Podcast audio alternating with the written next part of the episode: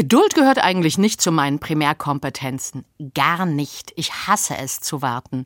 Ich gehöre in der Warteschlange im Drogeriemarkt zu den Ersten, die auf die Klingel drücken, an der steht Bitte noch eine Kasse öffnen. Advent hat etwas mit Geduld zu tun. Warten, bis es endlich soweit ist. Bis Weihnachten.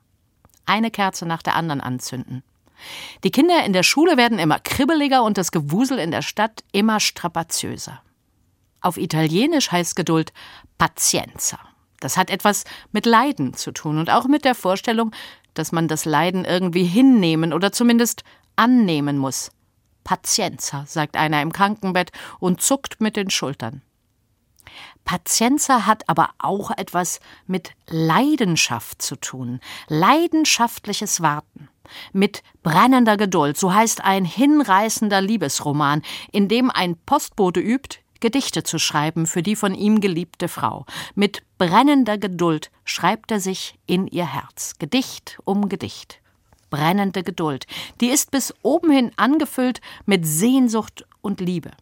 Aber sie lässt dem Ersehnten gegenüber Zeit und Raum, sich zu entscheiden, wann und wie und ob sie kommen mag.